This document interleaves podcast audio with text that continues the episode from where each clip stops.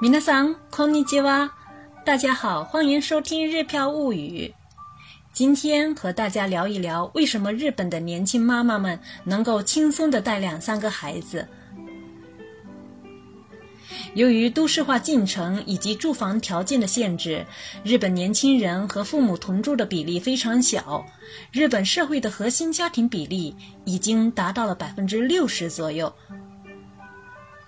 一九六零年代，日本经济高度成长期时，普及的专业主妇现象依然占绝大部分比例。尽管安倍政府不断鼓励女性走出家庭，但是针对女大学生的问卷调查当中，依然有很多人表示结婚后想当专业主妇。父母们无法帮忙，丈夫要挣钱养家，家里的大事儿、小事儿都得妈妈们自己干。他们给孩子做便当、打短工，发展自己的兴趣爱好，依然会把生活过得很精致。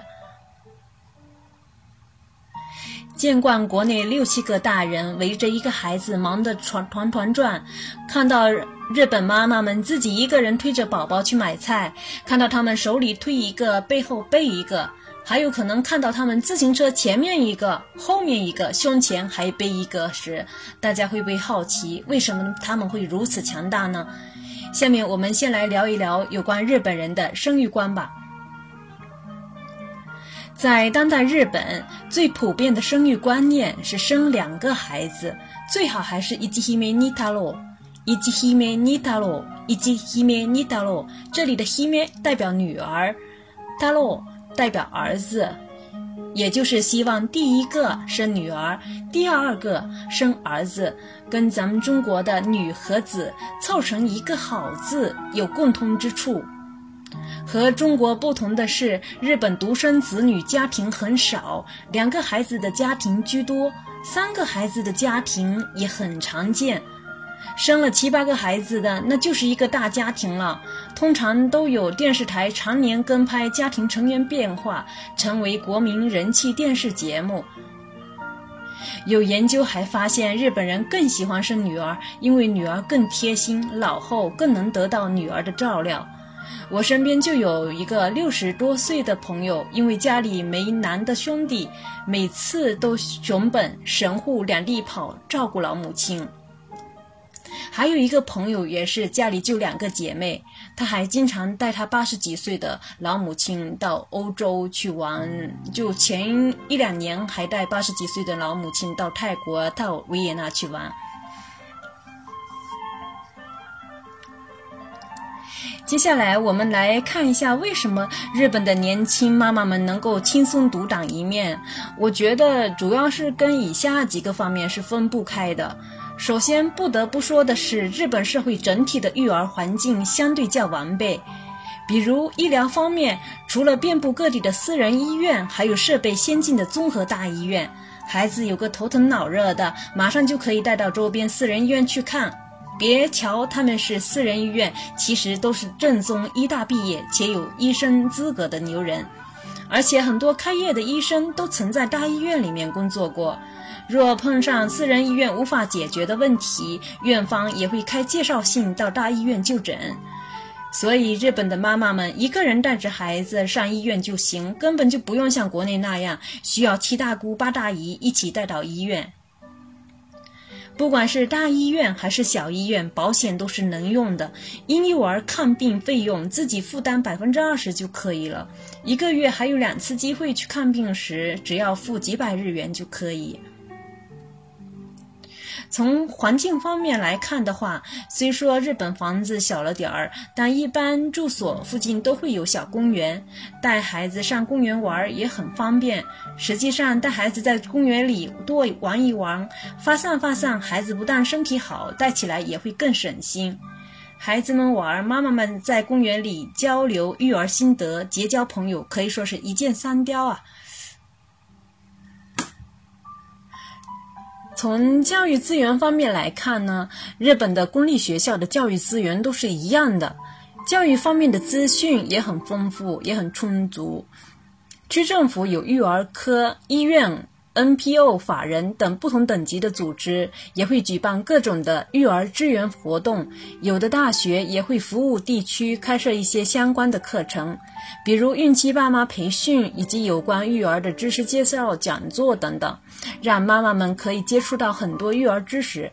相对来说，妈妈们的忧虑会少一些，即使有忧虑，也有地方可以咨询，可以倾诉。其次，日本妈妈们学历水准较高，且具备较高的家政能力。日本女性的高中毕业率接近百分之百，大学升学率超过百分之五十，毕业工作几年回归家庭的占大多数。顺便说一下，我的大学和研究生时的指导老师的妻子都拥有名牌大学高学历，结婚生子之后一样回归了家庭。以前我一直为他们惋惜。可是当年老师们却说，从教育孩子的角度来说，高学历的女性回归家庭也有非常多的好处。的确，在把握教育方向、掌握教育知识方面，他们的确是有优势的。另外，日本的小学课程里就有家庭科的课程，教孩子们洗袜子、手工制作。各种小用品、烹煮简单的三菜一汤等等，因为有从小的训练，所以当他们有了自己的小家庭之后，轻松就能搞定自己的家务。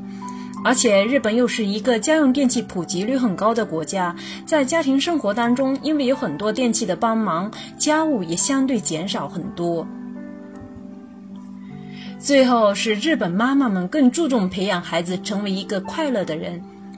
日本公立中小学学校教育设备、教育资源都是一样的，除非是要让孩子上私立校，否则一般家庭的孩子只要按部就班地完成相关的学校教育就可以。日本大学也已经到了所有人都可以进入的时代，若不追求名牌，考大学还是相对轻松的。大部分家长更希望孩子将来能成为一个普通的、快乐的人，所以在孩子小的时候，更注重在日常生活当中培养孩子过好每一天，比如陪孩子读绘本、上动物园、带孩子参加各种社会体验活动等等。值得一提的是，日本的企业为了宣传企业或者为了回报社会，也会举办很多相关的体验活动。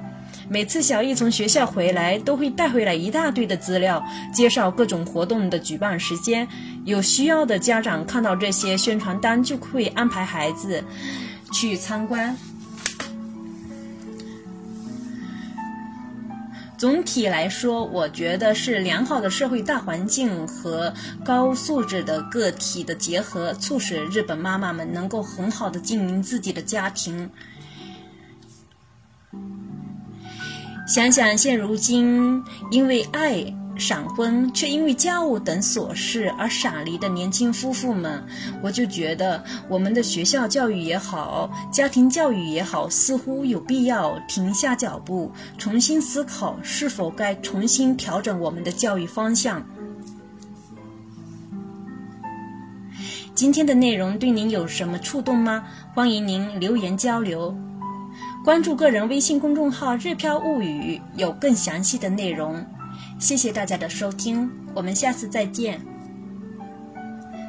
それではまたね。